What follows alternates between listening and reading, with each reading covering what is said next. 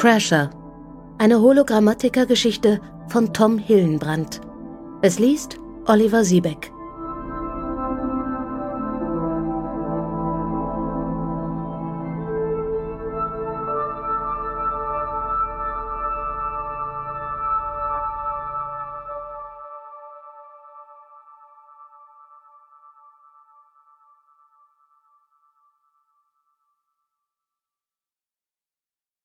Coop rieb sich die nackten Unterarme. Obwohl draußen über 20 Grad waren, fröstelte ihn. Er ging zwischen den Rosenrabatten hindurch zu dem kleinen Pavillon. Darin saß seine Frau und brütete über einer Miniaturansicht der Gartenanlage. Ihre Finger huschten über das holographische Diorama, verwandelten Gladiolen in Gerberas, Anemonen in Astern. Tulip konnte stundenlang herumsitzen und ihren Garten umgestalten. Nie wurde ihr das langweilig. Coop ging schon vor Langeweile ein, musste er nur fünf Minuten in diesem Hologarten verbringen. Einen Moment verharrte er in der Tür des Pavillons, darauf wartend, dass sie seine Anwesenheit zur Kenntnis nahm.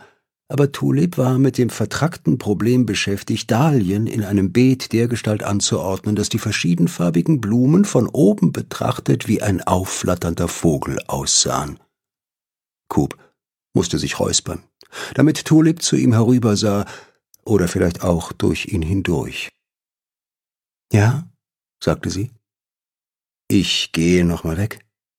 So spät noch? Es ist erst halb acht.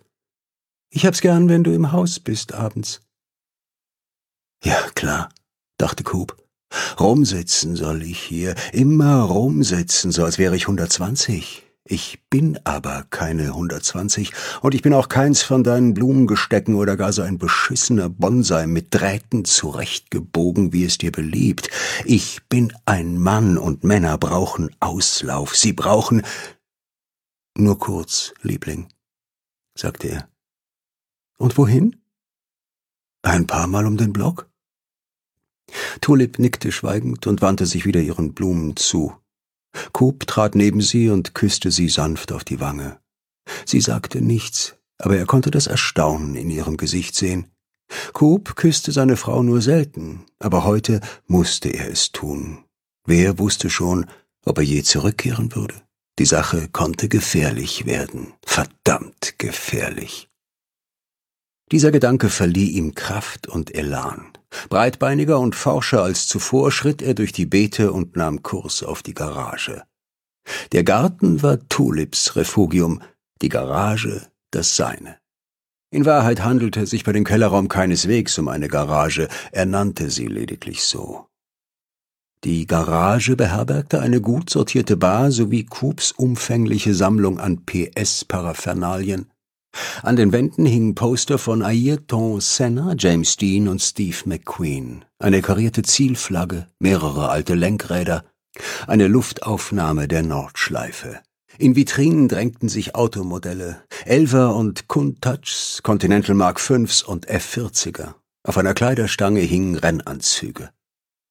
Coop griff sich einen der Overalls und legte ihn über die Bartheke. Einer Kommode entnahm er ein paar Handschuhe, eine Sturmhaube, weitere Schutzbekleidung. Als alles bereit lag, begann er sich umzuziehen. Der professionelle Fahrer geht nie ohne professionelle Ausrüstung auf die Piste, murmelte er. Diese Weisheit stammte nicht von ihm, sondern aus dem Castrol Racing Drivers Manual. Coop hatte das Büchlein so gründlich studiert wie ein Rabbi den Talmud. Er betrachtete sich in dem gesprungenen Spiegel von Goodyear Tires, Unterwäsche mit Kevlar-Beschichtung, ein feuerfester Formel-1-Anzug, dazu Stiefel, Handschuhe und der schwarze Helm mit den Rennflaggenaufklebern. Oft schon hatte Coop so dagestanden und sich bewundert. Aber heute würde er es tun. Er war aufgeregt. Coop konnte fühlen, wie sein halbsteifes Gemächt gegen seinen Bauch drückte. Vielleicht sollte er lieber auf das Suspensorium verzichten. Er entschied sich, es anzubehalten. Noch breitbeiniger als zuvor verließ Coop die Werkstatt. Er war schon durch die Tür, machte aber noch einmal kehrt. Coop ging zu der Wand, an der seine Heroen hingen, und murmelte eine Entschuldigung. Dann entfernte er das über Steves Konterfei an die Tapete gepinnte Medaillon mit dem heiligen Christophorus und hängte es sich um den Hals. Sein Wagen stand vor dem Haus. Damit ihn die neugierige alte Mrs. Bird nicht in diesem Aufzug sah, legte Coop Holo-Camouflage über den Rennfahrerdress. Nun sah er wieder aus wie er selbst. Coop de Ville, 43 Jahre, Verwaltungsangestellter bei Arkand Seal Inc., Filiale Chicago West. Graue Stoffhose, graues T-Shirt, zunehmend graue Haare, noch graueres Leben. Als er sich dem Wagen näherte, fuhr die Tür automatisch hoch. Coop warf seine schwarze Sporttasche hinein, bevor er einstieg. Angewidert starrte er auf das leere Armaturenbrett. Kein Lenkrad, keine Pedale, kein Tachometer, Odometer, irgendwas, Meter. Jeden Tag ließ er sich von diesem marineblauen Toshiba-Commuter zur Arbeit fahren. Er rollte durch sein Viertel, auf den Freeway, ins Arkansas Parkhaus, ohne einen Finger zu rühren. Zur Untätigkeit verdammt. Das Modul fuhr schließlich von ganz allein. Die meisten Menschen waren der Meinung, dies sei wahnsinnig praktisch. Man hatte während der Fahrt Zeit, einen Film zu schauen, Mails zu lesen, sich gepflegt einen runterzuholen. Coop tat nichts davon. Jeden Morgen und jeden Abend saß er in diesem Ding, diesem Rollstuhl, dieser Bento-Box und zitterte vor Wut. Er wollte selbst fahren, das Lenkrad halten, über Drehmoment verfügen, entscheiden, wo er abbog. Coop dachte an die PS-Helden von damals, Steve McQueen hätte sich eher mit einer Heckenschere die Eier absäbeln lassen, als die Kontrolle über seinen fahrbaren Untersatz an einen verdammten Autopiloten abzugeben. Holotext erschien vor seinen Augen.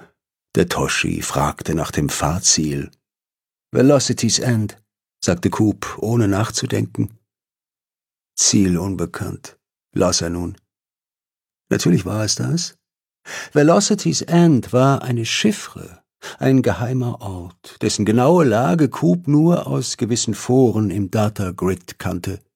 Monate hatte es gedauert, bis er dort Kontakt zu den letzten echten Selbstfahrern bekommen hatte.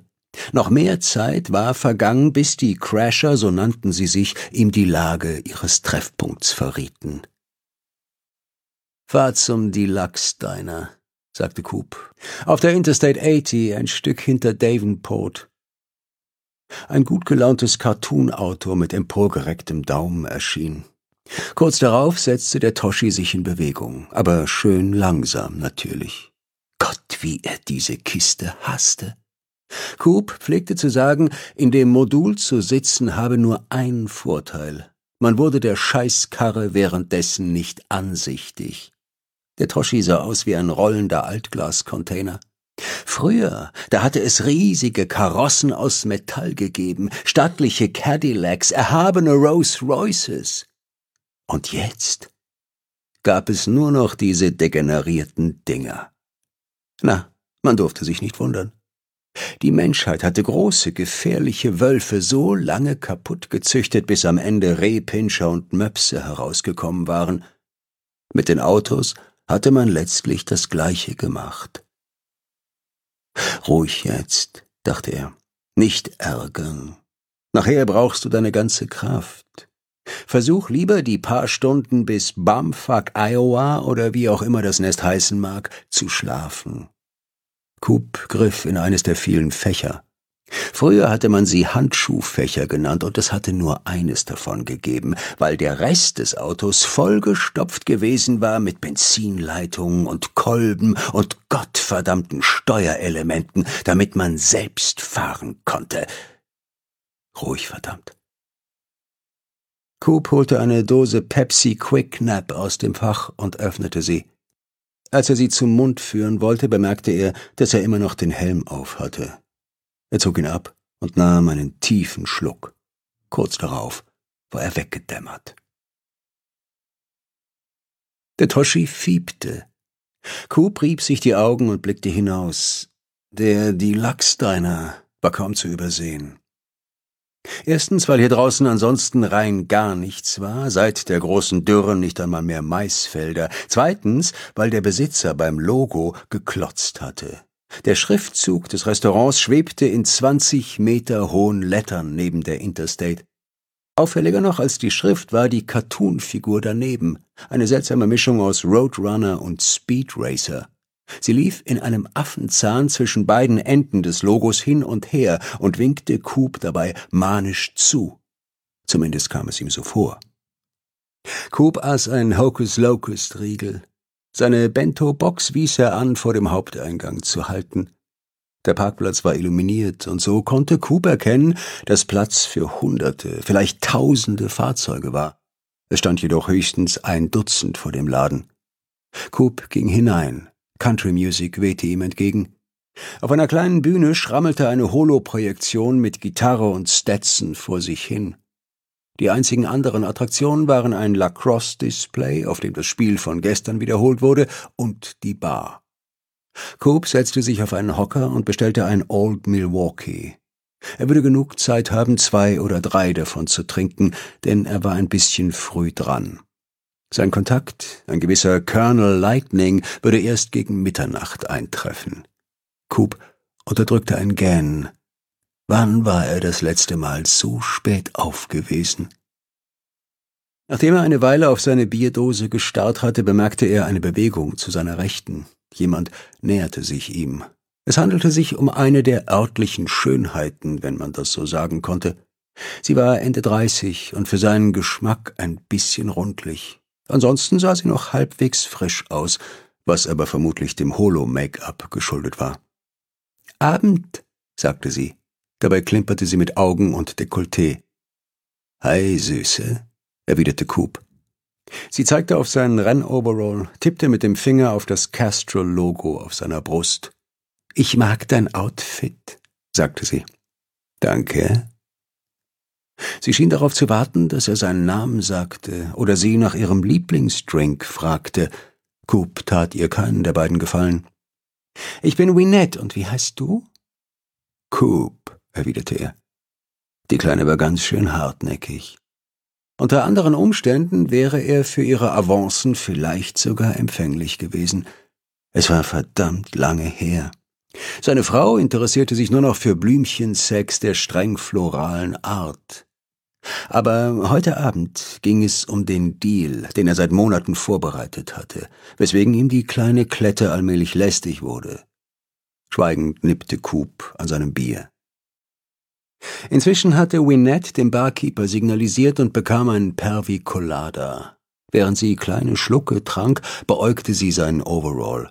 Vor allem die vielen Aufnäher hatten es ihr anscheinend angetan. Was bedeutet die Muschel? fragte sie. Shell, erwiderte Coop. Sie rollte mit den Augen. Na, das war mir auch klar. Nein, eine Firma. Die haben damals Benzin hergestellt. Benzin? Du meinst für Autos? Hundert Punkte, Baby. Und was ist Le Mans? Sie sprach es Le Mans. Das war mal eine berühmte Strecke, drüben in Euros, erwiderte er. Eine Strecke? Eine Rennstrecke. Früher, da ist man um die Wette gefahren. Mit Autopilot? Nein, selbst. Mit Lenkrad und allem Pipapo. Verrückt. Coop wollte den Kopf schütteln, ließ es aber bleiben. Seit Jahrzehnten fuhr kein Schwein mehr selbst. Sämtliche Autos, man nannte sie inzwischen Module, rollten vollautomatisch durch die Gegend. In den späten 40ern hatte man die Selbstfahrerei in fast allen Föderativen endgültig verboten, weil die wenigen noch verbliebenen menschlichen Lenker nach vorherrschender Meinung ein inakzeptables Sicherheitsrisiko darstellten ein menschgemachter Unfall war tausendmal wahrscheinlicher als der eines Computerpiloten. Dem war argumentativ nichts entgegenzusetzen, zumindest nicht auf der statistischen Ebene. Computer fuhren besser. Aber das war nicht der Punkt, zumindest nicht für Coop. Selbstfahren war einfach schöner. Oft schon hatte er versucht, seine Abscheu gegenüber Rollcontainern wie dem Toshi in Worte zu fassen, aber es war ihm nie gelungen. Dann hatte er in einem Crasher-Forum ein Zitat eines deutschen Philosophen namens Bierbaum gefunden. Das Modul transportiert uns. Und das ist der direkte Gegensatz des Reisens. Wir sind zur Passivität verurteilt. Reisen im Selbstfahrer hingegen bedeutet freieste